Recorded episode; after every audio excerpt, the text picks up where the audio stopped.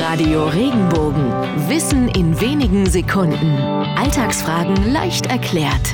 Warum ist der Freitag in der Regel eigentlich ein Arbeitstag?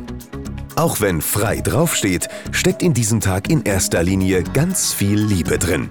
Die Römer haben diesen Wochentag ursprünglich der Liebesgöttin Venus gewidmet. Das erkennt man heute noch in romanischen Sprachen. Im Italienischen etwa heißt der Freitag Venerdì, im Französischen Vendredi. Die Idee mit der Liebesgöttin fanden auch die Germanen gut. Als Namenspatin kam bei uns zu Lande dann allerdings die nordische Liebesgöttin Freya zum Zuge. Der Tag der Freier wurde zum Freitag.